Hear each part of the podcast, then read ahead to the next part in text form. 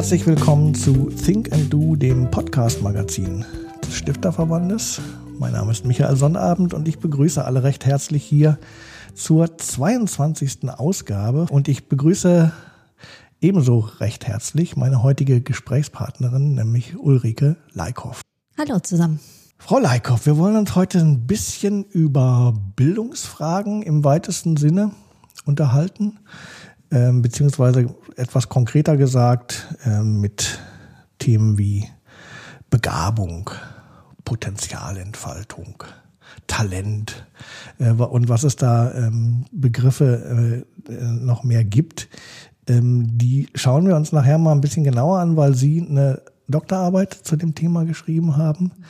Ähm, vor allem zur Frage, ähm, haben eigentlich alle Menschen in diesem Lande dieselben Chancen, ihre Potenziale und ihre Begabungen zu entfalten? Bevor wir das tun, würde ich aber ganz gerne ein bisschen über Sie sprechen und das, was Sie so täglich tun.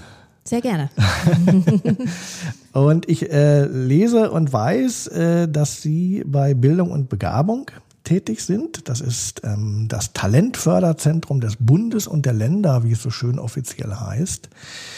Ähm, und dort gibt es ähm, einen Bereich der Akademien und den leiten Sie. Genau. Und was sind Ihre Aufgaben als? Meine Aufgaben sind äh, eigentlich die mit die schönste Tätigkeit der Welt überhaupt. Ich darf nämlich für super motivierte Jugendliche, tolle Ehrenamtler und mit einem großartigen Team gemeinsam ähm, sogenannte Akademien veranstalten. Akademie ist für uns einfach ein Oberbegriff für Formate, in denen Jugendliche über ein bis drei Wochen zusammenkommen, gemeinsam leben, lernen und einfach ihre Talente entdecken, entfalten und weiterentwickeln können. Das ist eigentlich im Prinzip das, wie man ganz grob eine Akademie beschreiben kann. Da ist für verschiedene Zielgruppen natürlich Verschiedenes drin. Also wir sprechen von zum Beispiel Oberstufenschülern, die super talentiert und motiviert sind, die in der Deutschen Schülerakademie auf wissenschaftlichem Niveau forschen, bis hin zu Jugendlichen, die in der siebten, achten, neunten Klasse ihre Talente überhaupt erst entdecken wollen. Also Akademie für alle, aber unterschiedliche äh, Zeiträume, unterschiedliche Inhalte und unterschiedliche Intensitäten in der Stoffbearbeitung sozusagen. Mhm. Äh, wir sprechen ja von ähm, Akademien, also in der Mehrzahl. Also welche Art von Akademien gibt es da? Mhm. Also wir haben ähm, als großes Mutterschiff aller Akademien, die Deutsche Schülerakademie, die seit über 30 Jahren existiert und eben für Oberstufenschüler sich ähm, oder für Oberstufenschüler da ist, die sich besonders vertieft auch mit Themen auseinandersetzen möchten. Daran angelehnt ähm, ist dann vor 20 Jahren fast die Juniorakademie entwickelt worden für die Sekundarstufe 1, ähnliche Zielsetzung. Dann haben wir für die etwas jüngeren die sogenannte Vorbilderakademie, die richtet sich an Jugendliche der 9. und 10. Klasse, die in ihrem Nahfeld nicht genügend Bildungsvorbilder haben. Also die einfach ein bisschen Unterstützung dabei brauchen, für sich klar zu kriegen, wo will ich eigentlich hin und wie komme ich dahin.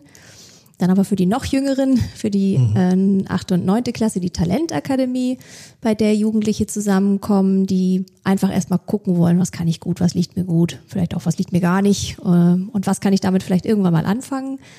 Und dann haben wir auch noch ähm, so Sachen wie die Games-Talente, wo wir versuchen, Jugendliche mit einem Thema abzuholen, das ihnen sehr nahe ist, nämlich das Gaming und ähm, einen kleinen Wettbewerb ausschreiben und deren Gewinner dann in eine Akademie kommen, wo sie gemeinsam Spiele produzieren. Dann haben wir auch noch Themenakademien wie die Quantenakademie, die sich unter einem Oberthema mit, ähm, also die unter einem Oberthema Kurse anbietet.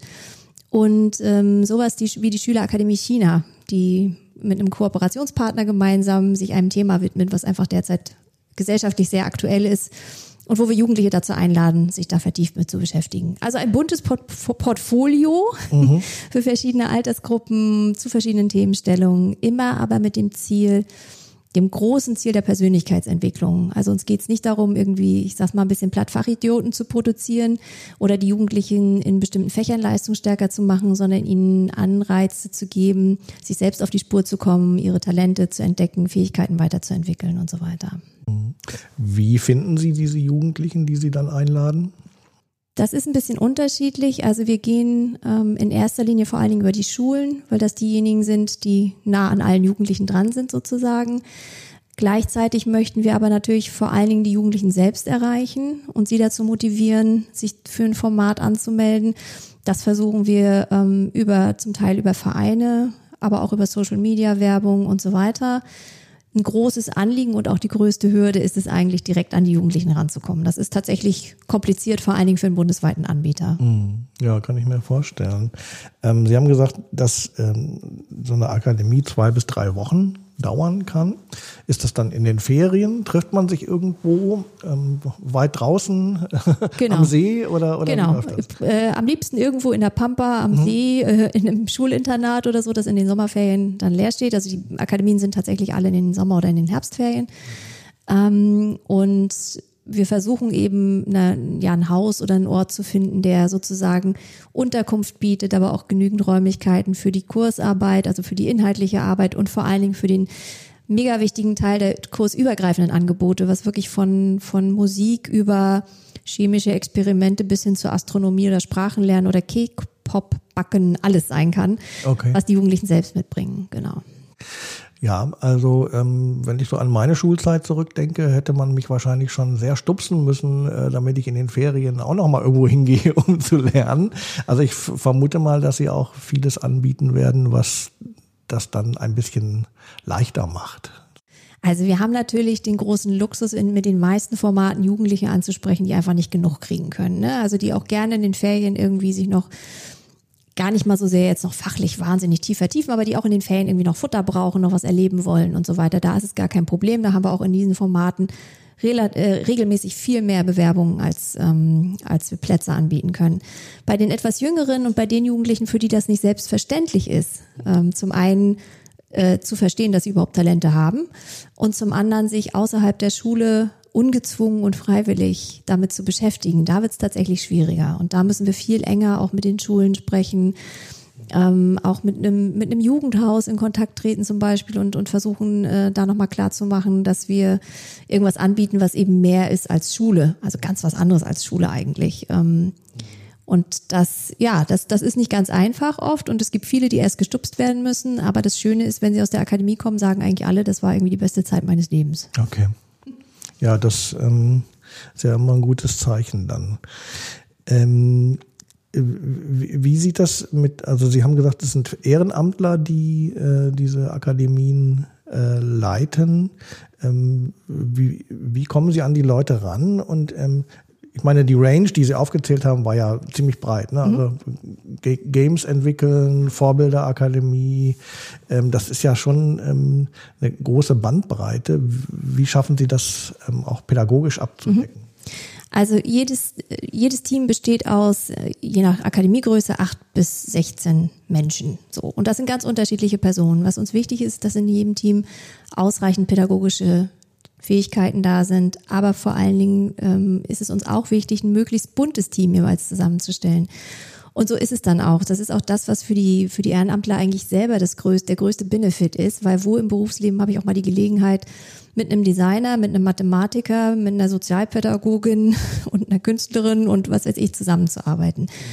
Die Spanne ist total groß. Also wir haben sowohl sehr äh, etablierte Universitätsprofessoren, Hartmut Rosa ist ein leuchtendes Beispiel, ähm, die zum Teil als seit mehr als 20 Jahren immer wieder drei Wochen ihres Urlaubs dafür opfern, in Anführungsstrichen mit diesen Jugendlichen zu arbeiten, bis hin zu jungen Leuten, die irgendwie vor paar Jahren vielleicht selber Teilnehmender waren, ähm, gerade eine Ausbildung gemacht haben oder im Studium stecken, die da zusammenkommen und ähm, ja einfach so selber so angefixt sind von dieser Idee, ähm, dass sie ihre Zeit dafür opfern und einbringen. Das ist einfach großartig. Also es macht so viel Spaß, mit diesen Menschen zu arbeiten, die sagen, mache ich freiwillig, das ist einfach toll. Und das ist wirklich so die, die Range. Ne? Also wir hatten jetzt auch im, im jetzt für das für den kommenden Sommer haben wir durchaus sehr junge Leute dabei, die wie gesagt selber gerade vor kurzem Teilnehmende noch waren und jetzt irgendwie sich so gut aufgestellt fühlen, dass sie sagen, in so einem Team kann ich mir gut vorstellen, auch ein oder zwei oder drei Wochen mit Jugendlichen zu arbeiten. Ich bin ein bisschen hellhörig geworden bei dem Begriff Vorbilderakademie. Also wer sind da die Vorbilder bei so einer Akademie? Also ganz ursprünglich sind wir mal gestartet mit der Überlegung, man bräuchte irgendwie so Promis, die sich dann da hinsetzen und erzählen, wie sie was geworden sind. Von dem Gedanken sind wir sehr schnell abgekommen, weil das ist ähm, für Jugendliche einfach gar nicht greifbar. Klar, man kennt einen Fußballer oder was auch immer und dann gibt's aber genau irgendwie 0,0 oder weiß ich wie viel Prozent, die überhaupt die Chance haben, sowas zu werden. Deswegen suchen wir nach Leuten, die ähm, ähnliche Lebenshintergründe haben, also ähnliche Biografien vielleicht wie die Jugendlichen. Also zum Beispiel in den ersten Jahren haben wir die Akademie ausschließlich für Jugendliche mit einer Zuwanderungsgeschichte angeboten. Also haben wir geguckt nach spannenden Vorbildern mit, einem, mit einer Zuwanderungsgeschichte, die aus ihrem Leben nicht nur was gemacht haben, sondern die sich vor allen Dingen auch irgendwie noch ähm, für Gesellschaft engagieren oder so. Beispiele sind äh, bekannte Leute vielleicht wie Aladin Elmar Falani, der Universitätsprofessor ist, aber auch jemand wie Van Bole Menzel, der Architekt, der so diese Hartz-IV-Möbel gebaut hat, oder eine Gloria Boateng, die mit ihrem Verein Schlaufox in Hamburg eben für Bildungsgerechtigkeit sorgt und selber eben erst mit elf Jahren nach Deutschland gekommen ist. Also Leute, die so ein bisschen keinen keinen geraden, in Anführungsstrichen, Lebensweg haben, sondern die irgendwie aus ihrer Biografie erzählen können. Das ist so das eine, die eine Art von Vorbildern und dann verstehen wir aber auch unsere Teams, also die jungen Menschen, die mit den Jugendlichen arbeiten als Vorbildern, gucken, dass wir da immer eine möglichst diverse Gruppe beisammen haben, ähm, die einen guten Kontakt mit den jungen Menschen aufnehmen kann. Und am Ende jeder Akademie ist eigentlich so das Ziel, dass die Jugendlichen sich selber auch als Vorbild verstehen. Mhm. Dass sie sich selbst sozusagen nochmal gegenseitig auf die Schulter klopfen und sagen, weißt du, an dir habe ich geschätzt, dass du mich zum Lachen gebracht hast, dass du immer für mich da warst, dass du mir zugehört hast. Und das ist eigentlich so der Schwenk, der sich durch die Akademie zieht. Also erstmal die etwas herausgehobenen Vorbilder, dann die, die eigentlich die ganze Zeit dabei sind und dann die Jugendlichen selber, die sich dann hoffentlich als Vorbilder selbst auch verstehen am Ende. Ja, und die dann vielleicht, wenn sie zurück an die Schule kommen, sich da vielleicht auch als Vorbild äh, begreifen. Ne? Genau. Ne? Und vielleicht in, in, im Schulalltag ganz anders auftreten als vorher. Genau. Könnte ich mir zumindest vorstellen. Haben wir durchaus, dass uns hinterher Lehrer anrufen oder Eltern fragen, was haben sie mit meinem Kind gemacht? Das ist jetzt irgendwie so anders. ja, wunderbar, so soll es doch sein. Ähm, China-Akademie habe ich noch mhm. im Ohr. Äh, was passiert da? Also die Schülerakademie China ist ein Kooperationsprojekt mit dem Bildungsnetzwerk China. Das ist ein ähm, Netzwerk, das unter anderem von der Mercator Stiftung und Pädagogischen Austauschdienst äh, gegründet wurde, mit dem Auftrag, China-Kompetenz in Deutschland an Jugendliche zu vermitteln. Also mit dem Ziel, sich äh, durchaus kritisch, aber eben informiert ähm, mit diesem Global Player China auseinanderzusetzen. Wir haben ähm, in diesem Jahr drei Akademien zu diesem Thema. Einmal für die Oberstufe äh, im Rahmen der Deutschen Schülerakademie eine, eine Akademie zu dem Thema, dann eine Einsteigerakademie für die etwas Jüngeren und eine Austauschakademie, wo wir Jugendliche mit einem deutschen Hintergrund und chinesische Jugendliche zusammenbringen, die eine Woche lang gemeinsam forschen. Ziel ist es sozusagen zum einen sich Wissen anzueignen, sich kulturelle Dinge, ähm, kulturelle Dinge besser zu verstehen und ein gewisses Maß an Sprachkenntnis auch ähm, zu erlangen, so dass man sich wirklich fundiert mit dem Thema auseinandersetzen kann. Hm. Und ist das beliebt? Total. Also wir sind im letzten Jahr schon überrannt worden quasi. Und in diesem Jahr, ich, wir sind noch nicht am Ende der, der Ausschreibung für die Austauschakademie zum Beispiel, in der wir nur sehr wenig Plätze haben, weil wir es auch erstmal ausprobieren wollten, 36 Plätze und ich glaube letzte Woche schon 144 Bewerbungen. Hat uns auch überrascht, äh, wird sehr, sehr gut nachgefragt. Und ähm, ich glaube, ja, ich glaube einfach, es ist allen klar, wie wichtig das Land ist, wie zwiespältig aber auch ähm, man vieles sehen kann. Und ich glaube, das, das ist Jugendlichen einfach durchaus bewusst, dass das ein wichtiges Thema ist. Und diese, ähm, diesen Akademienbereich leiten Sie jetzt bei, mhm. bei Bildung und Begabung? Haben Sie das schon immer gemacht oder haben Sie schon andere Aufgaben bei Bildung und Begabung gehabt? Ich habe ähm, angefangen ähm, mit einem Bereich, der nannte sich neue Fördermaßnahmen 2010. Also äh, geschichtlich gesehen war es ja so, dass ähm, also vor über 30 Jahren Bildung und Begabung entstanden ist. Drei große Bereiche der Bundeswettbewerb Fremdsprachen, die bundesweiten Mathematikwettbewerbe und die Deutsche Schülerakademie. Das waren so die großen Projekte, die auch relativ eigenständig gearbeitet haben und dann zusammengebündelt wurden, zwar unter Bildung und Begabung, aber äh, ja, dann eigentlich sehr beständig sich weiterentwickelt, ausgebaut haben und so weiter. Und 2009 und 10 haben Stifterverband und BMBF, unsere großen Träger sozusagen, entschieden, dass das nicht mehr reicht, sondern dass wir auch nochmal schauen sollten, welche Zielgruppen erreichen wir nicht, ähm, welche Jugendlichen fallen in der traditionellen begabten Förderung einfach hinten runter. Und da ist dann unter anderem eben dieser Bereich neue Fördermaßnahmen gegründet worden. Ähm, also ich wurde angestellt für diesen Bereich. Es gab auch sonst niemanden. Das war aber erstmal so der Versuch. Und die Idee war zu gucken, gibt es im Akademiebereich zum Beispiel Zielgruppen, die wir nicht erwischen, Jugend oder, oder gibt es Themen, die wir gerne noch bespielen wollen. Und dann habe ich äh, bis 2019 auch tatsächlich diesen Bereich geleitet. Ähm, wir haben die Vorbilderakademie auf die Beine gestellt, die Talentakademie, mehrere kleine Projekte, die ein paar Jahre gelaufen sind. Und 2019 ähm, ist dann sozusagen der Gründer und Urvater der Deutschen Schülerakademie in Rente gegangen. Und wir haben entschieden, den ähm, alle Akademieformate unter einen Hut zu stellen. Und das ist jetzt meiner. Genau. Okay. Was haben Sie für eine akademische Ausbildung? Also war das immer schon ein Ziel von Ihnen, ähm, in so einem Bereich zu arbeiten oder hat sich das eher so ergeben? Also ich wusste immer, dass ich, nee, wusste doch, ich wusste immer, dass ich mit Menschen arbeiten wollte und habe dann, auch wenn ich damals, ähm, also ich habe 1995 angefangen zu studieren, ich wusste nicht genau, was sich dahinter versteckt, aber irgendwie erschien mir Erziehungswissenschaft, Philosophie und Soziologie eine ganz gute Mischung, ähm, habe ich auch immer gern gemacht. Mir war auch immer klar, ich will nicht in Schule arbeiten. Ich habe selber als Jugendliche sehr, sehr viel so Seminare mitgemacht und ähm, verschiedene Wochen und äh, zweiwöchige Formate und ähm, wie das manchmal so ist im Leben, hat sich dann nach dem Studium direkt ergeben, dass ein ehemaliger Jugendbildungsreferent mich gefragt hat, ob ich nicht Lust hätte, in dem Bereich, also außerschulische Bildung zu arbeiten. Es ergab sich eine Stelle in der politischen Bildung. Ich komme also eigentlich ähm, aus einem etwas anderen Bereich, ähm, habe sechs Jahre in der politischen Bildung gearbeitet, dann noch einen Abstecher gemacht und tatsächlich in Politik zwei Jahre gearbeitet äh, in Neuseeland, also nochmal so ein bisschen außerhalb. Und ähm, dann irgendwann äh, ja stand so nochmal die Überlegung an, wie geht's denn jetzt weiter? Und da hatte ich die Ausschreibung von Bildung und Begabung gesehen.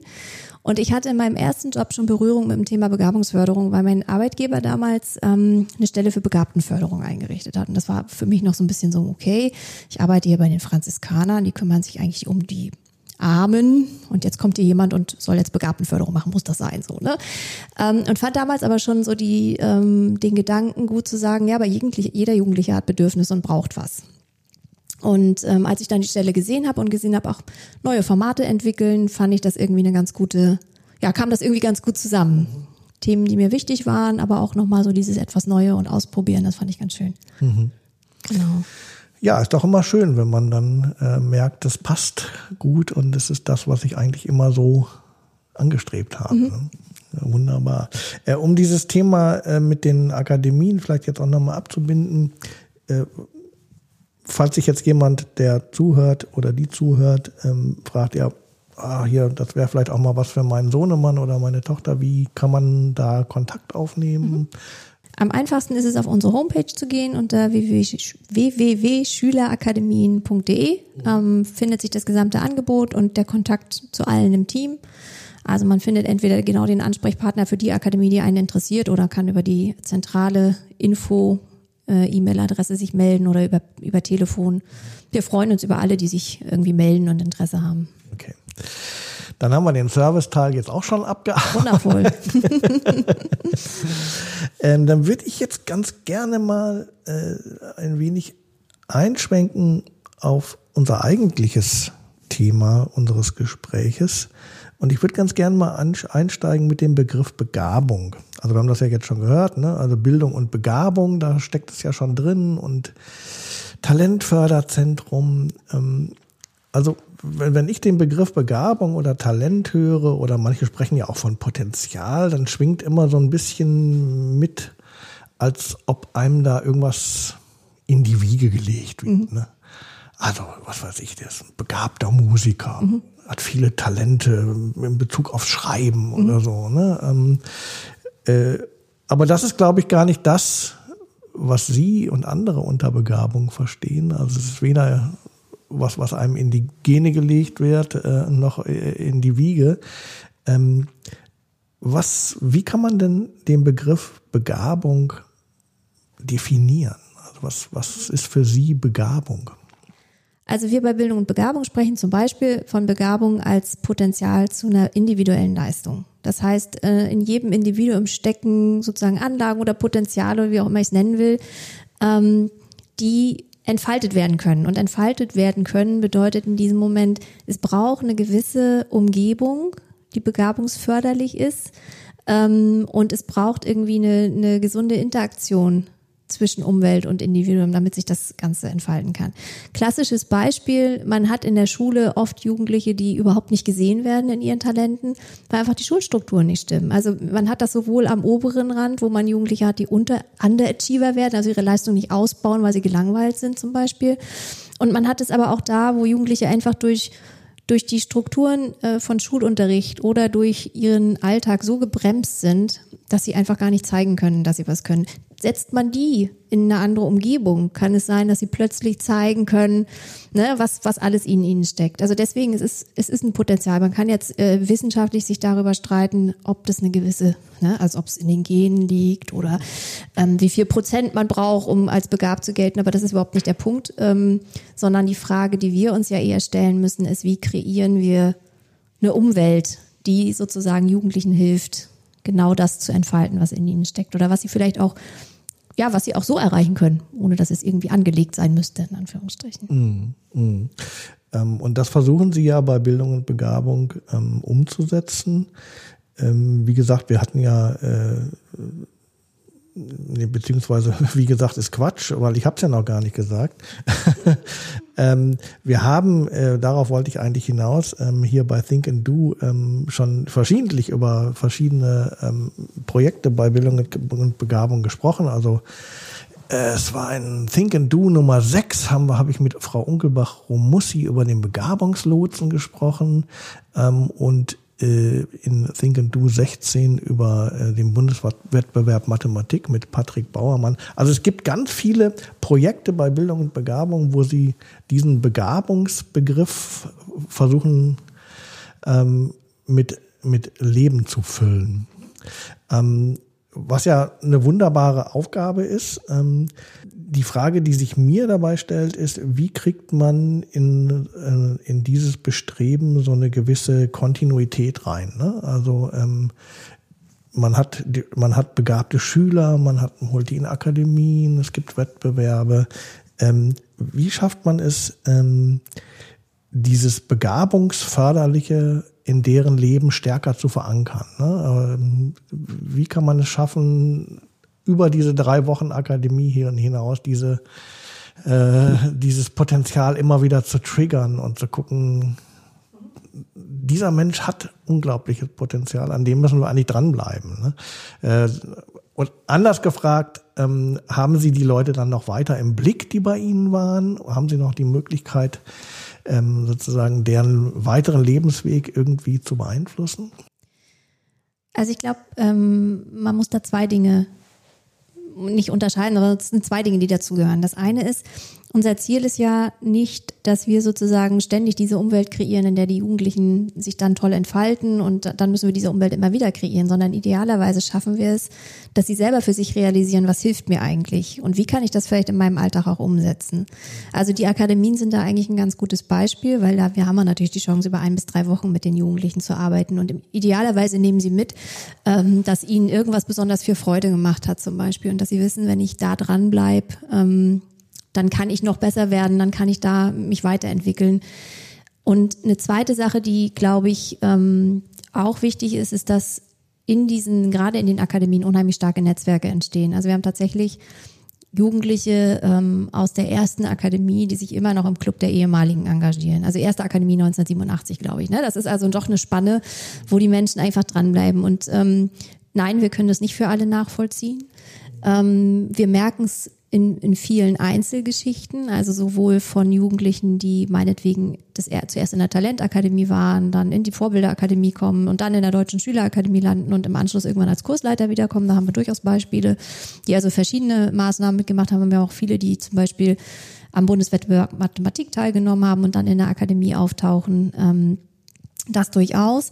Aber wir sind natürlich ein punktuelles, also wir bieten punktuelle Fördermaßnahmen an. Ne? Die Wettbewerbe ziehen sich natürlich auch manchmal über einen etwas längeren Zeitraum. Ne? Aber ähm, also unser Ziel ist es ja, so, sozusagen so eine Art Initialzündung zu setzen und die Jugendlichen davon zu überzeugen, Mensch, du kannst was, du bist richtig gut.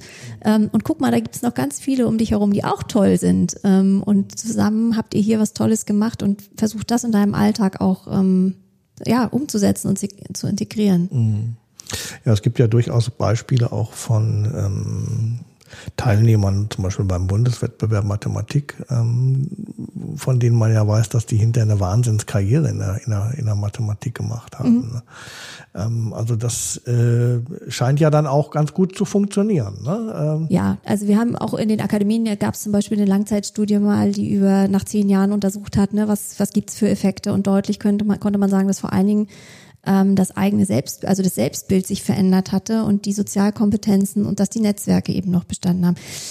Kleine Fußnote, wir könnten natürlich mal bei Christian Lindner nachfragen, der war nämlich mal Teilnehmer der Deutschen Schülerakademie, ob das irgendwas bei ihm bewirkt hat. Okay. Ähm, also es gibt durchaus, oder auch ähm, jemand wie, ähm, wie der Tagesthemenmoderator, jetzt komme ich nicht auf den Namen, ähm, Ingo Zamperoni. Ingo Zamperoni, der mhm. Teil, genau, der Teilnehmer Bundeswettbewerb Fremdsprachen war und so weiter. Also es wäre schon ganz spannend, an der einen oder anderen Stelle auch bei solchen Personen nochmal nachzufragen. Ja, ja, ähm. ja, ja, durchaus. Ähm, also ich weiß auch, dass der derzeitige Präsident der Freien Universität Berlin, dessen Name mir jetzt nicht einfällt, äh, der auch Mathematiker ist, mhm. ähm, hat übrigens auch den Kommunikatorpreis des Stifterlandes gekriegt. Der war auch ähm, Teilnehmer beim Bundeswettbewerb Mathematik. Also es gibt durchaus schon, schon große Namen, ja. die, die da durch, durchgelaufen sind. Und es gibt auch ähm, so kleine, kleinere Geschichten in Anführungsstrichen, ne? Also wo wir nach ein paar Jahren dann hören, dass ein Jugendlicher immer noch Kontakt zu seinem Kursleiter hat und dann in eine gleiche Richtung gegangen ist, was das Studium angeht. Zum Beispiel für Informatik weiß ich, dass ich da, dass es da so ein fast einen Jahrgang gab, wo irgendwie von dem von dem Kurs Informatik in der Vorbilderakademie mehrere dann äh, in dieses Studium gegangen sind und auch wirklich ähm, sehr ja sehr sehr tolle Karrieren hinlegen mit ähm, in, in künstlicher Intelligenz äh, arbeiten irgendwo in Amerika studieren also auch so diese Geschichten. Wie viel davon auf die Akademie zurückzuführen ist, ist natürlich schwierig zu, zu werten, aber zumindest sagen sie von sich aus, das war für mich so der Punkt, wo ich gesagt habe, das, das wäre was für mich. Mhm. Also was ich so raushöre, ist, ähm, sie helfen Jugendlichen zu erkennen, zu was sie eigentlich fähig sind, ja, damit sie das dann eben auch selber in ihrem Leben äh, ganz gut anwenden können und ähm, selber in der Lage sind, sozusagen ihr Potenzial zu entfalten. Ähm, das klappt aber natürlich jetzt auch logischerweise äh, nicht immer ähm, und ist wahrscheinlich auch bei jedem Menschen irgendwie unterschiedlich ausgeprägt und hat vielleicht auch ein bisschen was auch mit individuellem Lebensweg zu mhm. tun und mit keine Ahnung, ökonomischen Fragen oder soziologischen Fragen ähm, oder Fragen der Familie. Also das ist natürlich sehr vielfältig, mhm. äh, was auf so eine Bildungsbiografie alles einprasselt äh, und welchen Weg sie nimmt. Nichtsdestotrotz haben Sie sich ähm, irgendwann gedacht, ähm, aber wenn ich hier schon so viele Erfahrungen mache äh, bei Bildung und Begabung mit Bildungsbiografien und mit Begabung und Potenzialentfaltung, ähm, da kann ich doch nochmal ähm, das dem Ganzen auch nochmal so einen wissenschaftlichen Dreh äh, geben mhm. und ähm, sind, wie ich im Vorgespräch rausgehört habe, vielleicht auch ein bisschen ähm, angestupst worden, ob sie äh, nicht noch nochmal eine Doktorarbeit zu dem Thema schreiben wollen. Also äh, sie haben geschrieben zum Thema Bildungs, nee, Moment nicht, Begabung und Chancengerechtigkeit. Das war, glaube ich, so der, genau der Haupttitel ihrer Dissertation. Wie ist es dazu gekommen und äh, ja, ja. worum geht's da? Worum geht's da, genau. Also wie es dazu gekommen ist, ist tatsächlich so, dass ähm, ich über mehrere Jahre auch mit ähm, damals Professor Rietz an der Uni Köln ähm, und seinen Studierenden zusammengearbeitet habe. Wir haben Wirkmodelle für die Vorbilderakademie entwickelt und so weiter. Und irgendwann ähm, hat er mir die Frage gestellt, hast du mal drüber nachgedacht zu promovieren? Und für mich war das so, äh, nö. Ähm, das Thema hatte ich eigentlich 2001 mit meinem äh, Magisterstudium abgeschlossen. Aber dann hat mich das irgendwie gereizt. Äh, zum einen, weil ich so das Gefühl hatte, das wäre tatsächlich für mich auch nochmal eine Möglichkeit, mich weiterzuentwickeln, mich nochmal wissenschaftlich zu fundieren, auch zu gucken, ähm, dass ich wirklich weiß, wovon ich eigentlich spreche. Auch nochmal zu schauen, ähm, ob das, was wir so in der Praxis für Eindrücke haben, sich irgendwie auch wissenschaftlich zeigen lässt. Ähm, und so die Hoffnung, dass das auch unseren Formaten einfach nochmal ähm, zugutekommt, indem sie sich, indem wir Dinge anpassen können oder weiterentwickeln können. Und ähm, weil das sich, also das Thema Migration, ich habe dann ja den Schwerpunkt Migrationshintergrund gesetzt und Begabungsförderung, das zieht sich, glaube ich, auch schon lange durch, äh, durch so meinen Lebenslauf. Also es war immer so ein, so ein Thema, was mich irgendwie gereizt hat. Das liegt vielleicht daran, dass ich ähm, die ersten 14 Jahre meines Lebens hinterm Zaun gewohnt habe, also im, im Osten in, in der DDR aufgewachsen bin, kaum kulturelle Kontakte hatte, dann im Studium ähm, damit dadurch, dass ich in Rostock studiert habe ähm, und das kurz nach den Anschlägen in Rostock-Lichtenhagen auf die vietnamesischen Unterkünfte mich mit diesem Thema sehr viel auseinandergesetzt habe, ähm, dazu auch im Prinzip, ja, dazu zur interkulturellen Erziehung meine Magisterarbeit geschrieben hatte. Und dann plötzlich kam das Thema wieder. Ne? Also diese Beobachtung, ähm, dass bestimmte Zielgruppen in den Formaten bei uns einfach unterrepräsentiert sind. Und ja, so kam es zu dem Thema und zu der Fragestellung, ähm, die dann so für mich leitend waren, ob alle Kinder und Jugendlichen eigentlich äh, in Deutschland die gleichen Chancen haben, ihre Talente zu entfalten. Ähm, und das habe ich mir dann wissenschaftlich angeschaut. Ja, und was ist bei rausgekommen?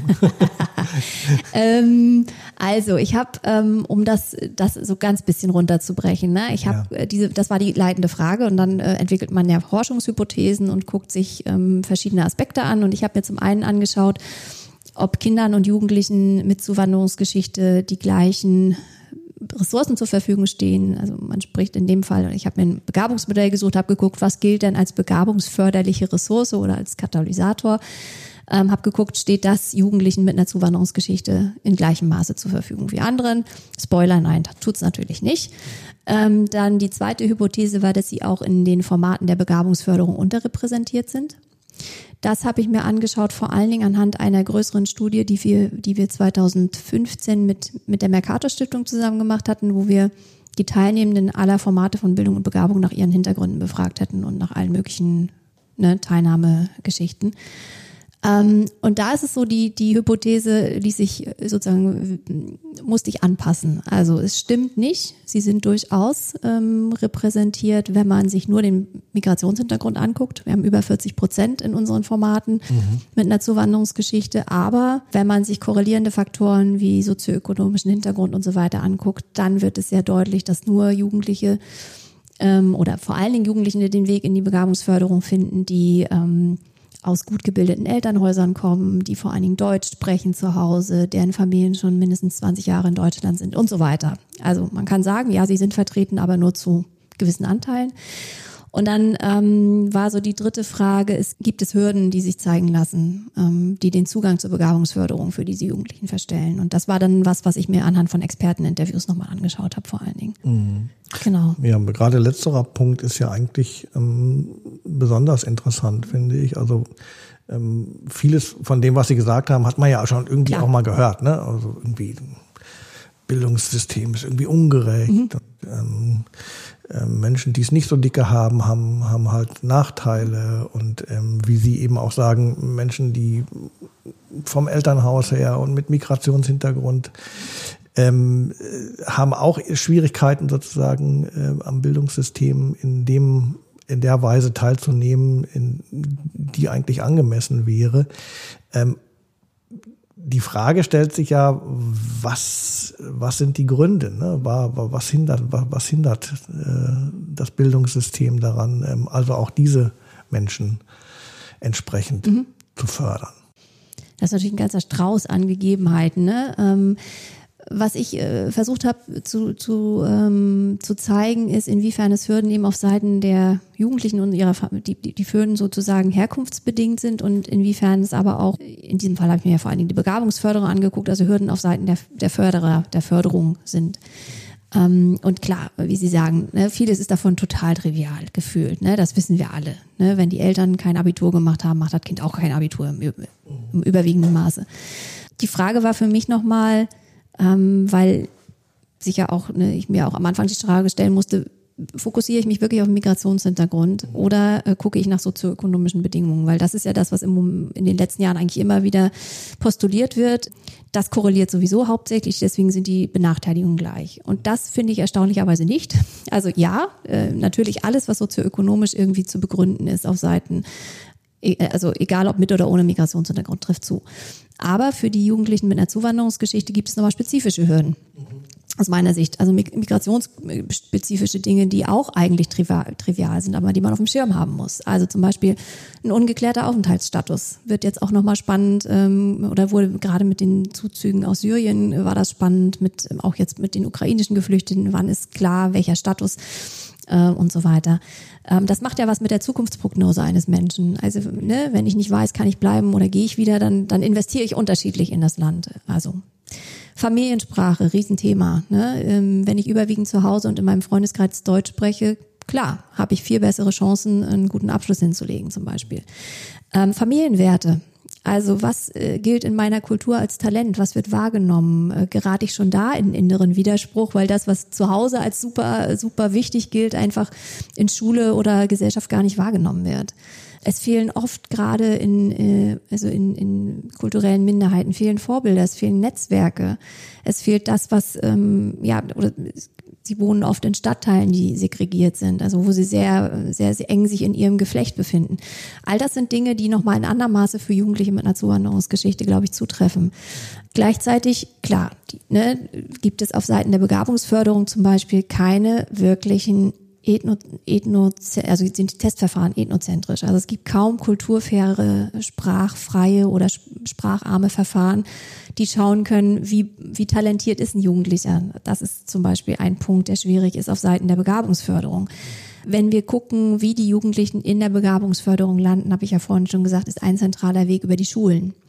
Wenn die, die, die Lehrkräfte aber zum Beispiel nicht gut ausgebildet sind in Fragen von wie erkenne ich Begabungen? Wie erkenne ich die vor allen Dingen in äh, kulturell diversen Settings? Oder auch ähm, in Fragen wie, wie, wie, wie fördere ich denn sowas? Ja, dann haben wir ein Problem, ähm, vor allen Dingen, weil sich auch in verschiedenen äh, Studien zeigen lässt, dass, dass durchaus Lehrkräfte unbewusst auch bestimmte äh, Gruppen unterschiedlich bewerten. Also klassisches Beispiel, das habe ich in einem der Experteninterviews so erzählt bekommen, fand ich auch total logisch. Ähm, als Lehrkraft ähm, hatte ich äh, oder haben viele, mh, mm, als die syrischen Jugendlichen kamen 2016 oder 2015, 2016, an die komplett andere Erwartungen gestellt als an die oder komplett andere Vorerf Vorerwartungen gehabt als ähm, bezüglich der Jugendlichen, die türkeistämmig sind und zum Teil in der zweiten, dritten Generation hier leben.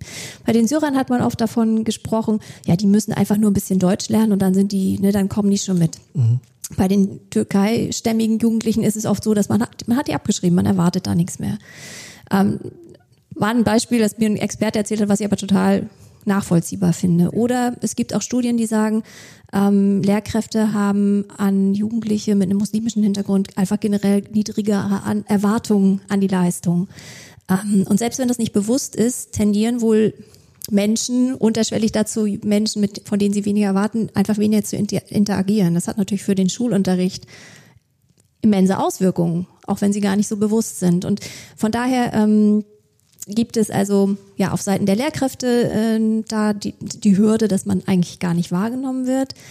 Ähm, die Talentförderung hat zudem, glaube ich, das Problem, das haben wir ja auch schon gemerkt, ne? Talent, Begabung, begabt, was heißt das eigentlich? Mhm.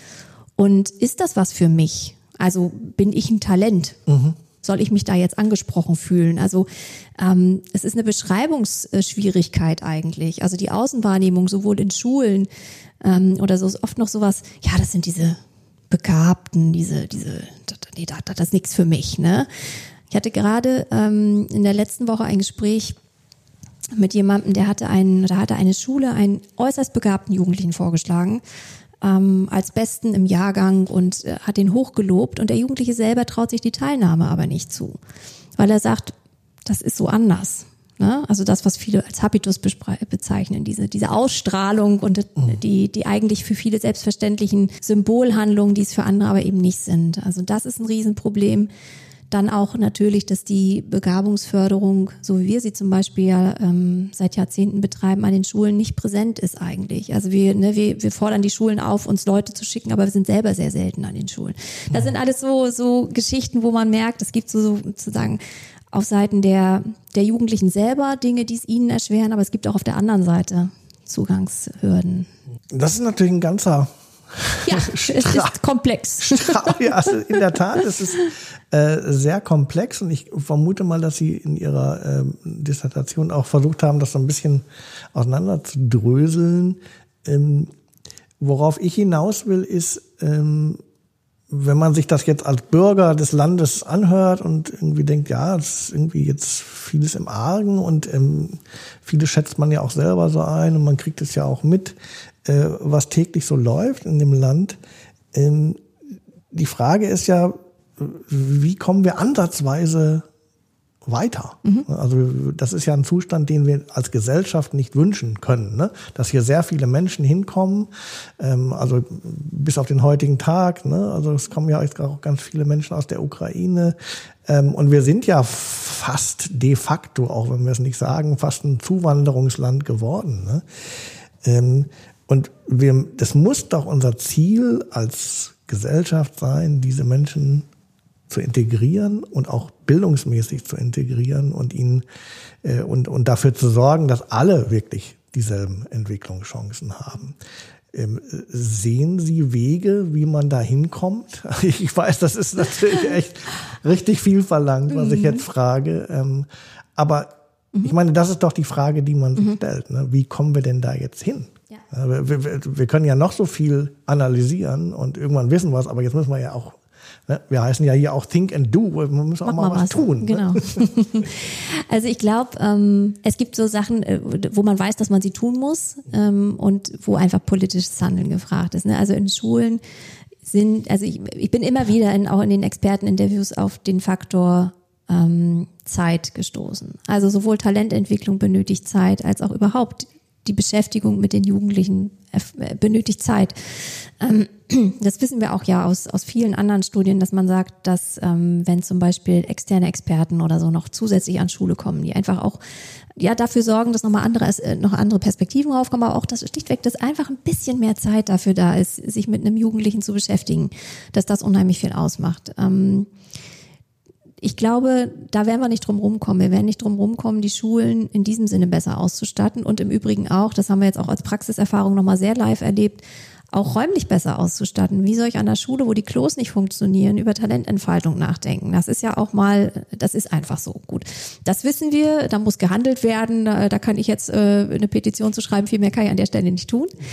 Ähm, was wir als Begabungsförderung zum Beispiel konkret sehen, ist, wir müssen uns überlegen, also bisher ist es so, wir leben stark von Kommstrukturen. Ne? wir schreiben was aus und dann erwarten wir, dass die Jugendlichen zu uns kommen.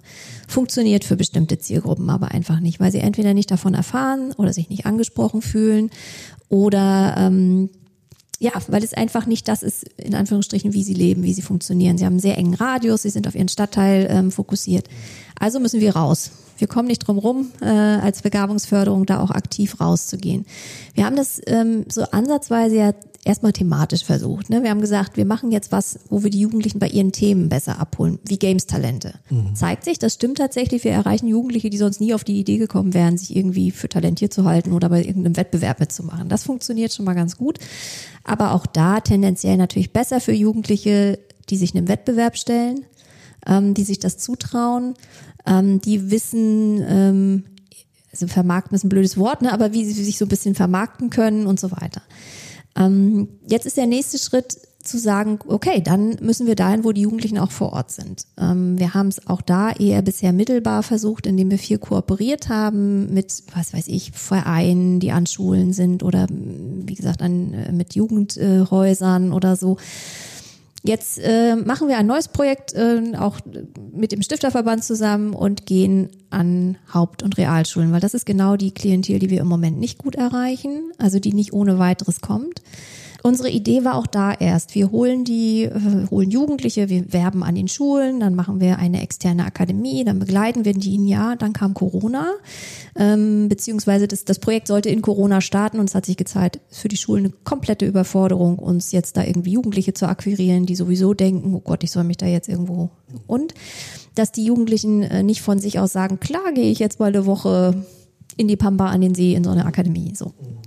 Also haben wir überlegt, was ist denn verkraftbar? Also wie kriegen wir die so abgeholt, ähm, dass sie das gut, ähm, gut annehmen können? Wir haben dann angefangen, sogenannte Talenttage an Schulen zu machen.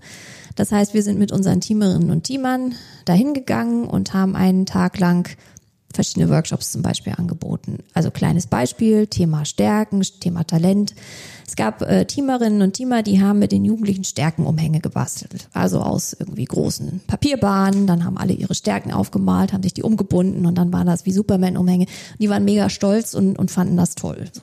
Oder wir haben eine Farbwand beworfen mit Kraftfarben und so weiter. Also wirklich was du, ne?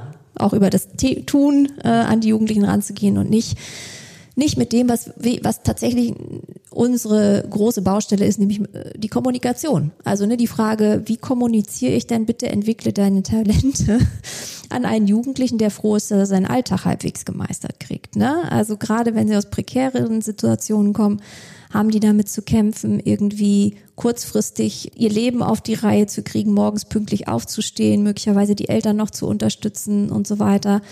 Ähm, und an einer Hauptschule wurde gesagt von einem, von einer Lehrkraft, ja, die sind ja froh, wenn sie den Tag über nicht verprügelt werden, so. Also wie sollte so jemand verstehen, dass es für ihn gut ist, sich seinen Talenten zu widmen. Und was wir jetzt eben tun, ist, dass wir haben jetzt ein Jahr lang sozusagen versucht, Talenttage anzubieten, mehr oder weniger erfolgreich aufgrund von Corona mäßigen Absagen und machen jetzt ähm, oder haben uns jetzt ein Programm überlegt, an dem wir in regelmäßigen Abständen mit einigen Kooperationsschulen arbeiten werden, ähm, jeweils in der Unterrichtszeit, damit die Jugendlichen erstmal nicht sozusagen diesen Aufwand noch betreiben müssen, sich dafür irgendwie ja ihre Freizeit zu opfern. Wir gucken, was, was brauchen die eigentlich? Also ne, diese hehren Ziele, die wir aus, der, aus der gesamten Bildungswelt erkennen, ne, dieses äh, Bildungs als Selbstwert und so weiter, damit, damit brauche ich einem Jugendlichen nicht kommen. Ne? Ich muss ihm erklären, warum ist das total gut für dich, wenn du ähm, weiß ich nicht, lernst, äh, hier einen kleinen Tag zu organisieren mit bisschen Catering und äh, wie, wie kannst du dich organisieren, machst du Projektmanagement. Und wir versuchen das jetzt sozusagen ein Jahr lang ähm, Jugendliche da zu begleiten, zuerst an ihrer eigenen Schule, dann ähm, aus mehreren Schulen die Jugendlichen zusammenzuholen im Nahfeld, also nicht zu weit weg, und auch an den Schulen zu rotieren. Also zu sagen, die Gruppe ist dann auch an jeder Schule, die beteiligt ist, mal einen halben Tag zu Gast und stellt da irgendwas Kleines auf die Beine wir hoffen, dass das jetzt so ein bisschen ähm, was ist, wo die, wo die Schulen, die Jugendlichen, die Eltern auch ein Gespür dafür kriegen, was ist denn dieses komische Talentförderdings da, ne? Ähm, ja. Ja, aber ich könnte mir vorstellen, dass das der richtige Weg ist, ähm, das so vorzugehen, wie Sie es gerade beschrieben haben. Ähm, es ist ja wahrscheinlich eher so projektförmig oder so, so, so ein Vorbild für sich. Ne? Das ist ja auch so die Art und Weise, wie der Stifterverband ähm, ja auch immer arbeitet. Ne? Also an bestimmten ähm, Problemen zu arbeiten und dort ähm, Menschen zu finden, Projekte zu finden, die vielleicht schon einen Dreh gefunden haben, wie man dem begeben, begegnen kann und dann sozusagen wieder als Vorbild ähm, arbeiten. Ich glaube, das ist ähm, als Vorbild für andere wirken. Ne? Ähm, also ich glaube, das ist der Weg, den man, den man da auch einschlagen muss. Genau, und was wir nämlich deswegen auch als direkt mitdenken, ist, ähm, also wir entwickeln jetzt die Module für die Jugendlichen an den Schulen. Ne? Es gibt verschiedene Oberthemen wie Stärken oder wie Feedback oder was auch immer. Ähm, entwickeln Module, die wir konkret vor Ort durchführen und parallel ähm, ein Curriculum für Leute, die diese Tage zukünftig an Schulen durchführen möchten. Also im Prinzip, wir nennen das im Moment noch unter dem Arbeitstitel, wir machen ein kleines Curriculum zum Chancenförderer. Also für Leute, die mit Jugendlichen an Hauptschulen arbeiten möchten, begabungsfördernde Maßnahmen machen möchten und das aber ganz hands-on. Also wir stellen uns das vor, wenn es alles so klappt, wie wir uns das denken, wie eine kleine Zusatzqualifikation für Lehrkräfte oder für Sozialarbeiter oder so, ähm, mit einem kleinen Baukasten an Methoden, und mit sozusagen äh, wirklich praxiserprobten Dingen, die wir aber auch gleichzeitig durch ein kleines Expertenteam begleiten lassen, die sich das anschauen. Sie haben ähm, vorhin mal so im Nebensatz gesagt, dass Sie in Ihrer ähm, Arbeit auch mit äh, Experteninterviews geführt haben. Ähm, was, was, was waren das denn für Experten und äh, was hatten die denn für Ideen? Also ich habe mir ganz unterschiedliche Experten gesucht, also sowohl Bildungswissenschaftler als auch jemanden, der als Lehrkraft tätig ist und gleichzeitig bei den Akademien als Akademieleitung. Ich habe ähm, den äh, Vorsitzenden eines großen bundesweiten Vereins interviewt. Ich muss das jetzt so ein bisschen kryptisch sagen, weil das ja alles anonymisiert ist. Ne? Ähm, damit ich jetzt nicht hier meine eigene Wissenschaftlichkeit untergrabe. ähm, und ich habe die jeweils so aus ihrer Perspektive gefragt, woran, woran hängt es eigentlich, ne? dass ähm, die Bildungschancen unterschiedlich sind, ähm, mit denen, die auch zum Thema Begabungsförderung ähm, schon gearbeitet haben, auch natürlich dazu, wo könnten Hürden zur Begabungsförderung sein. Und es war total ähm, also vieles war natürlich ähnlich, ne, was, welche Rolle die sozioökonomischen Faktoren sp spielen und so weiter. Aber es gab auch durchaus so ähm, Spezifika, die, die ähm, einige benannt haben. Also zum Beispiel einer, der eher in der Politik tätig ist, hat gesagt, also eigentlich müsste man doch allen Begabungsförderwerken ähm, aufdrücken, dass sie eine Sozialquote einführen.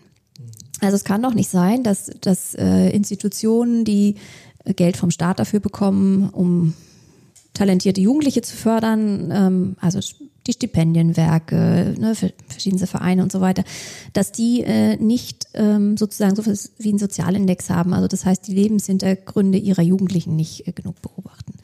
Da kann man drüber streiten, weil ich glaube, das versuchen viele, aber es ist ein bisschen Hilflosigkeit vorhanden, ähm, wie man das jetzt konkret machen soll. Ne? Das Du ist noch so ein bisschen schwierig. Oder ähm, mit jemandem, der ähm, bundesweit, äh, ja, bundesweite Institutionen unterstützt, die an Schulen direkt arbeitet, habe ich viel über das Thema Zeit gesprochen, aber auch darüber, wie die Ausbildung von Lehrkräften oder von Menschen ist, die an Schulen arbeiten.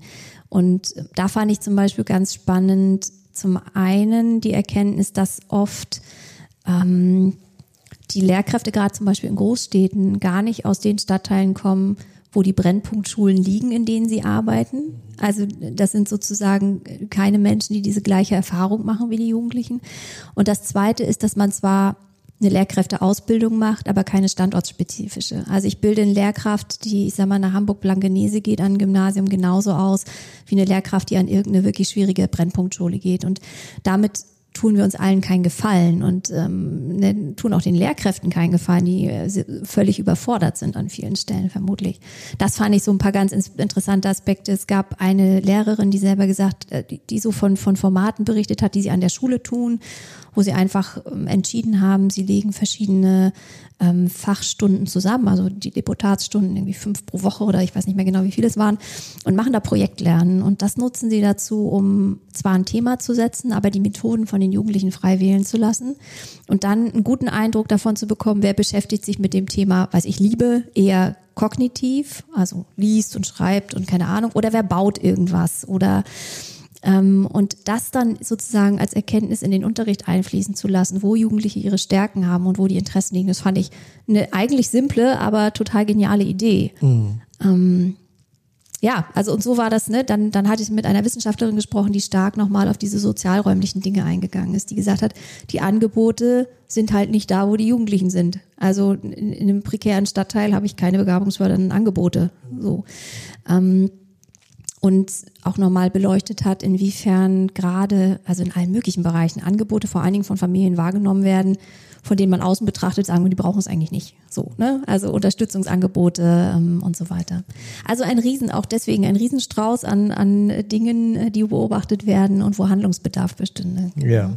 Ähm, gibt es denn in der Lehrerausbildung schon Reaktionen auf solche Erkenntnisse? Also im Prinzip müsste man ja sagen, wir müssen Leute ausbilden, die ähm, ans Gymnasium in Hamburg-Blankenese gehen, aber wir brauchen auch speziell ausgebildete Lehrer und Lehrerinnen, die in Essen-Katernberg an der Hauptschule tätig werden. Ne? Also, dass die alle gleich ausgebildet werden, ist ja irgendwie auch Quatsch. Ja, ist Quatsch. Ich würde mir jetzt äh, zu viel anmaßen, wenn ich sagen würde, ich überblicke da gesamte Lehrerausbildung. Klar, ich glaube, wer kann das, das schon? wer kann das schon?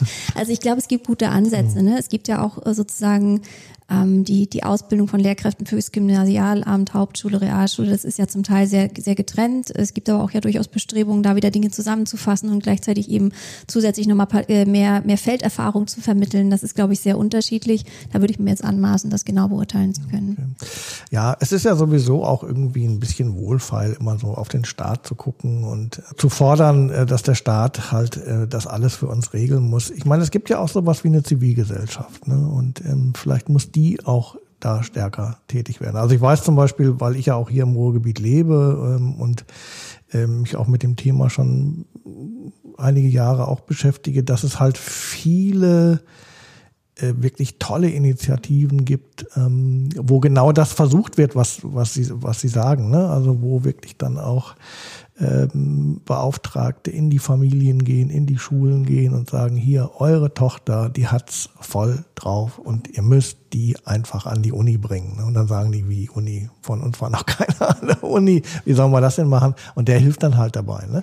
Oder ich, äh, ich grübel schon die ganze Zeit, es gibt halt hier auch in, in Essener Norden ähm, einen äh, türkischstämmigen Menschen, der wirklich unglaublich ähm, beeindruckend ist, ähm, weil der auch so ein, so ein Schulnachhilfeprojekt ähm, hier gestartet hat. Ne? Also auch Chancenwerk für, vielleicht?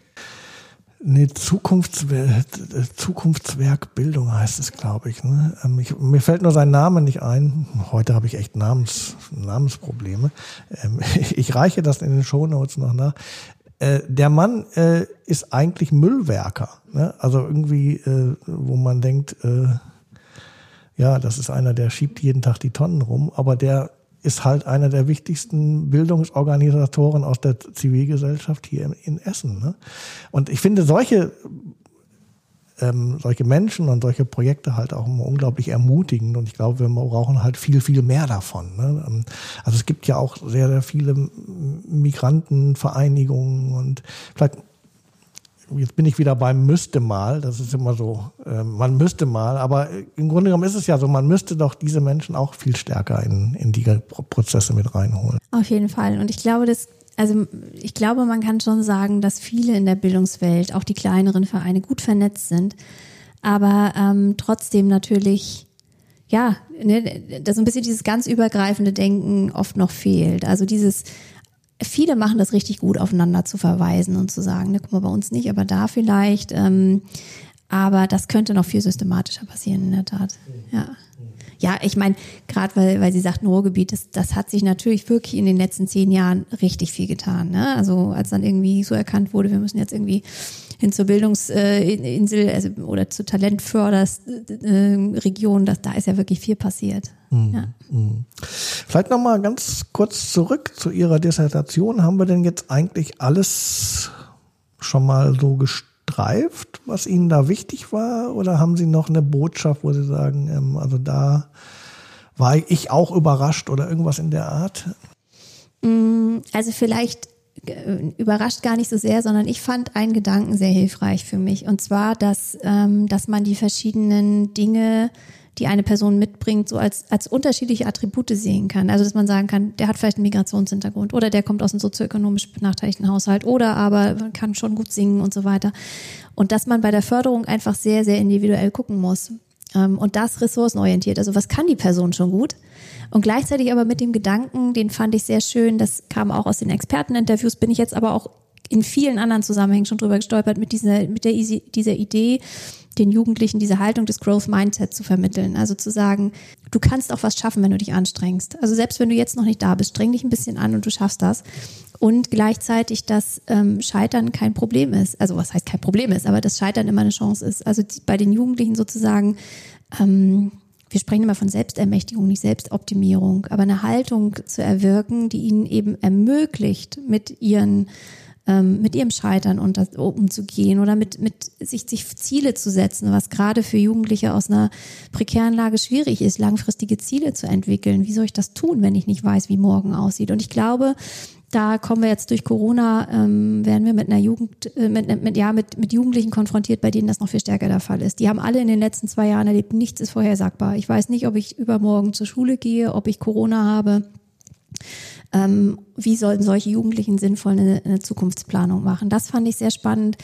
Ähm, und ein Gedanke noch, den ich auch interessant fand, ähm, den ich jetzt immer so mittrage und überlege, wie kann man das gut tun, ist uns ist ja das, was wir jetzt alles besprochen haben, das ist uns ja in vielen Fällen bewusst, ne? dass vieles sozioökonomisch bedingt ist, ähm, dass bestimmte Dinge, die nicht funktionieren, nicht die Schuld des einzelnen Jugendlichen ist, sondern weil es strukturelle Schwierigkeiten gibt. Aber den Jugendlichen ist das möglicherweise nicht, nicht bewusst. Also die wissen, ja, ich bin Hauptschule, ich bin abgestempelt ähm, und ich tue mich hier schwer mit, was weiß ich, mit Mathematik und so weiter oder ich tue mich schwer damit, Ziele zu setzen oder ach, es klappt ja eh alles nicht.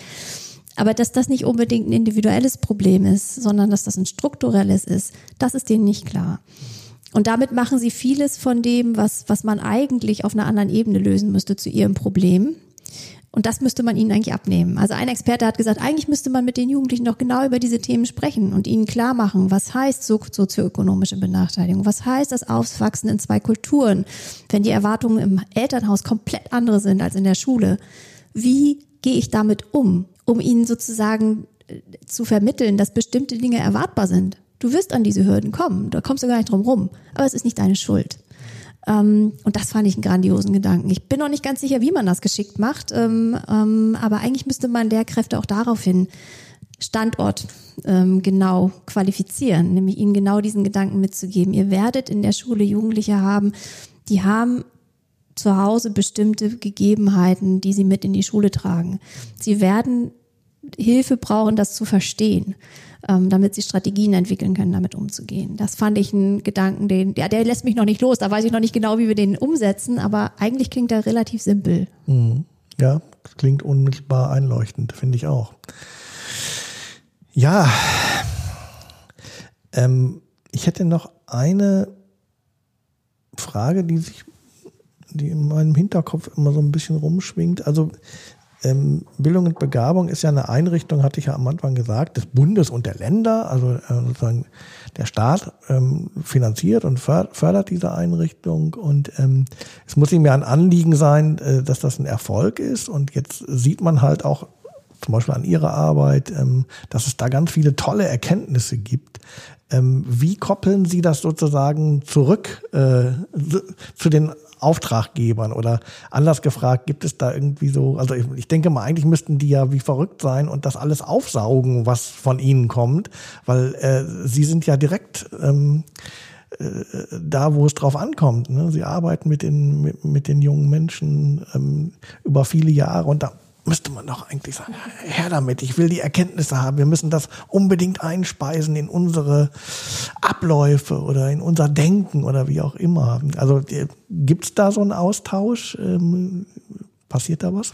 Das schon, klar. Also ich meine, das, was ich vorhin berichtet habe, diese, diese Geschichte, dass vor zehn Jahren extra, extra Bereiche geschaffen wurden, die sich auch nochmal für andere Zielgruppen und so weiter mit dem Thema Begabungsförderung beschaffen, ist ja schon, ist ja schon ein Schritt.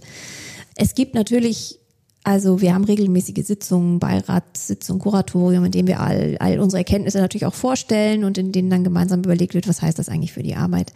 Gleichzeitig, ähm, wir sind, ja, wir sind staatlich unterstützt, aber wir haben eine Projektfinanzierung. Also wir sind nicht als Einrichtung finanziert, sondern unsere Projekte sind finanziert. Und das gibt natürlich so einen gewissen Wachstumsrahmen dann. Ne?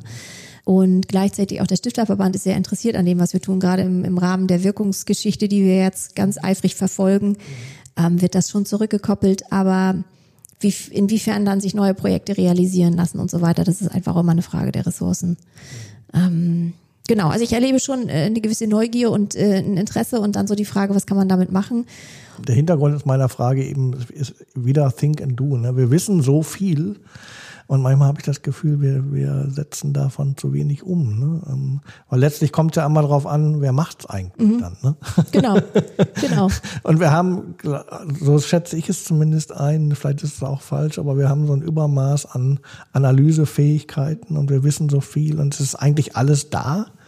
Und jetzt müssten wir eigentlich hingehen und sagen, so, jetzt lass mal, jetzt lass mal was machen. Ne? Deswegen sind wir so mega glücklich, dass wir gerade zufällig ja eigentlich, nicht zufällig, also wir hatten ähm, dieses Projekt Upstart, von dem ich sprach, wo wir direkt an die Schulen gehen. Das, ähm, das war so eine Idee, die sich dann durch Corona nicht so umsetzen ließ, wie wir sie ursprünglich geplant hatten. Und dann haben wir überlegt, was machen wir dann anders?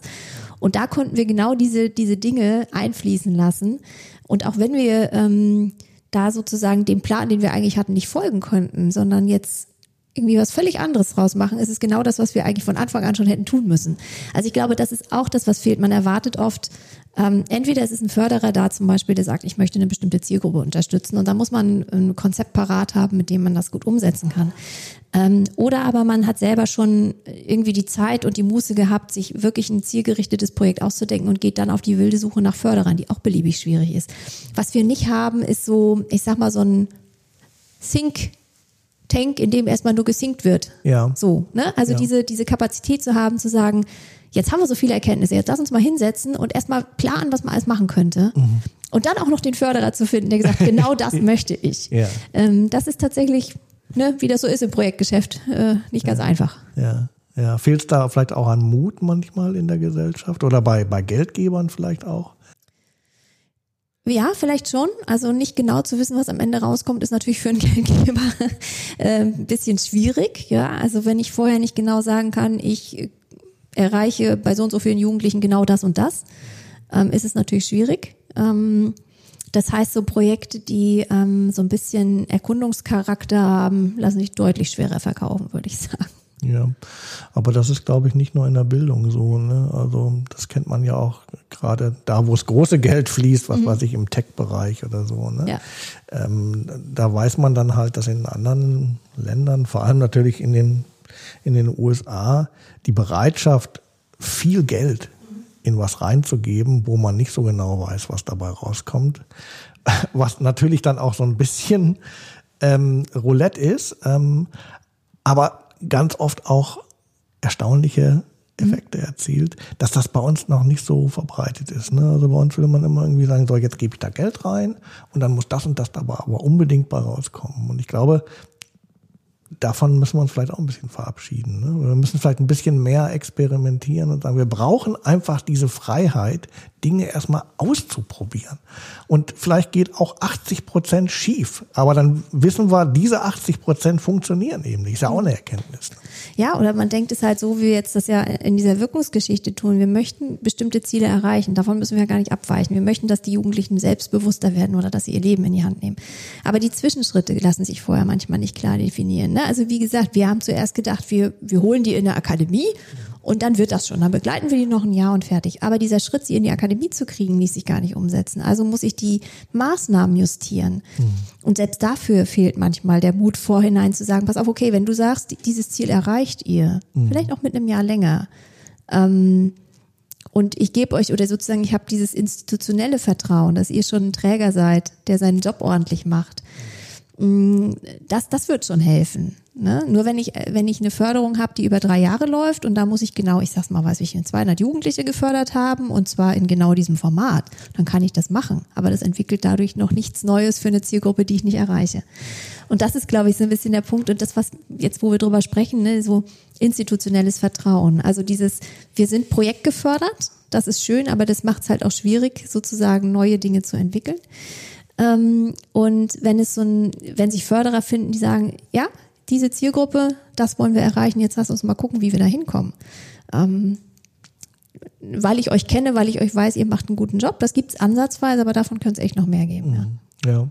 Ja, ein bisschen mehr Wildheit, ein bisschen mehr Anarchie. Ähm, es würde, glaube ich, unserem aufgeräumten Deutschland äh, dann doch ab und zu äh, mal weiterhelfen. Also wer immer da draußen zuhört und ähm, sich gerne engagieren möchte und über die finanziellen Mittel verfügt, ähm, äh, wir ermuntern Sie hier von hier aus. Ähm, springen Sie einfach rein. Genau. machen Sie was Großartiges damit. Ja, Frau Leikhoff, haben wir noch was? Oder sagen Sie, nö? Ich ähm, lassen Sie mich kurz überlegen. Also wir haben ja jetzt schon viel abgedeckt. Mhm. Ähm, ich muss gerade mal schauen, gab es noch irgendwas, was so mega wichtig war. Nee, ich glaube, ähm, es wird auch zu lang, hört ja auch irgendwann keiner mehr zu. Ne? Ja, ja, das ähm, stimmt auch. Ähm, also wer Podcasts immer auf dem Weg zur Arbeit hört, der ist jetzt schon einmal hin und wieder zurück. Genau.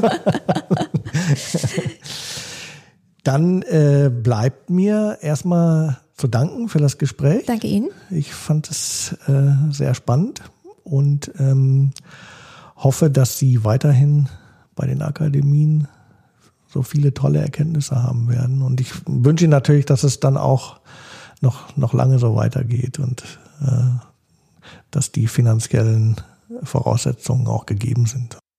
Vielen Dank. Ja, jetzt hoffen wir erstmal, dass wir dieses Corona-Jahr gut gewuppt kriegen und ja. dann Stimmt.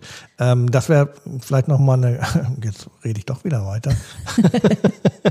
Aber das wäre vielleicht nochmal interessant. Äh, Akademien sind ja Präsenzveranstaltungen. Mhm. Wie war das bei Corona? Ja, keine Präsenz. Ne?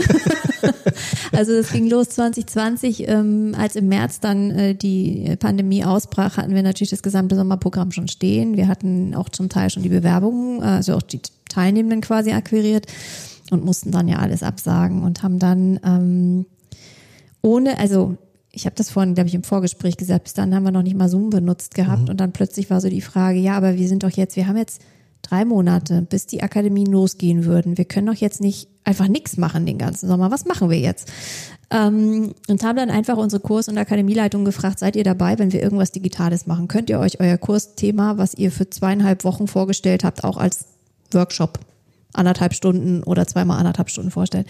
Und es war so großartig, dass so viele mitgezogen haben, dass wir am Ende, ich glaube, irgendwie über 50 ähm, Vorlesungen und Workshops digital anbieten konnten ähm, und dann noch direkt ein neues Format äh, gef gefunden haben, den digitalen Zukunftsabend, wo wir einfach Jugendliche einladen, sich mit unseren Kursakademieleitungen zusammenzuschalten und einfach über deren We Lebenswege zu quatschen.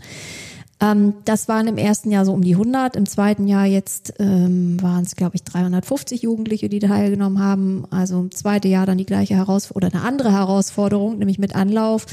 Die Frage, können wir in Präsenz, müssen wir digital, was machen wir?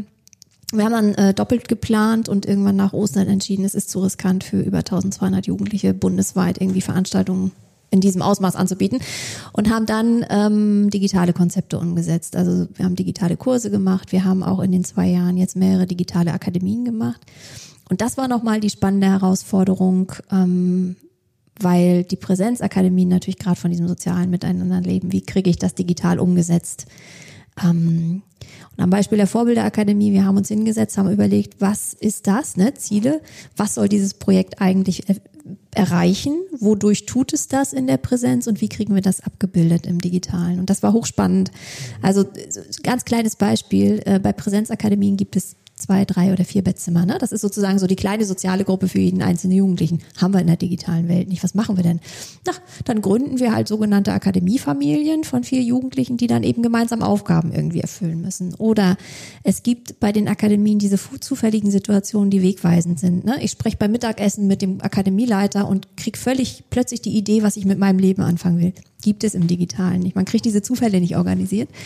Ähm, wie kann man dann dieses Thema auffangen? Na, dann machen wir halt Coaching-Anrufe bei den Jugendlichen. Jeder Jugendliche wird über die Akademie hin ein bis zweimal angerufen und man fragt, wie geht's dir, wo möchtest du hin? Das ist so gut gewesen, dass wir es direkt in die analogen Akademien jetzt einspielen. Also, ne, also ich zu überlegen, wo will ich hin? Wie kriege ich das hin? Wie kriege ich eine Akademiegemeinschaft über eine Woche zusammengehalten, ohne die Jugendlichen die ganze Zeit vor dem PC zu haben? Ja, dann machen wir halt analoge Challenges, für die sie Punkte sammeln können, äh, Vorbilderpunkte, die sie dann einbringen, um sich in ein nächstes Level zu schalten. Das dann heißt, es kommt ein Gast. Ähm, das war dann ein Lama in der Videokonferenz. Also sich zu überlegen, wie kriegen wir diese Elemente, die eigentlich eine Akademie ausmachen, ins Digitale, war hochspannend. Ja, das war dann die berühmte Chance, die in jeder Krise liegt. Und Sie haben sie offensichtlich genutzt. Ja, wir waren selber sehr begeistert von uns, weil das außerordentlich gut funktioniert hat. Ja. Ähm, also so kleiner Funfact am Rande. In der ersten Vorbilderakademie Digital hatten wir sogar ein Pärchen am Ende. Ach, ja. ja. Ja, was will man mehr? was will man mehr? In diesem Sinne beende ich das jetzt äh, aber wirklich mal. Ja, kommen Sie äh, alle heil durch die Corona-Geschichte und dann. Äh, genau, und dann sehen wir mal weiter. Aber genau. es sieht ja ganz so aus, als würde es jetzt ja, mal langsam. Wir sind guter Dinge. In diesem Sinne, vielen Dank fürs Zuhören und ähm, ja, demnächst geht es dann auch wieder weiter mit einer neuen Think Do Folge. Bis dahin.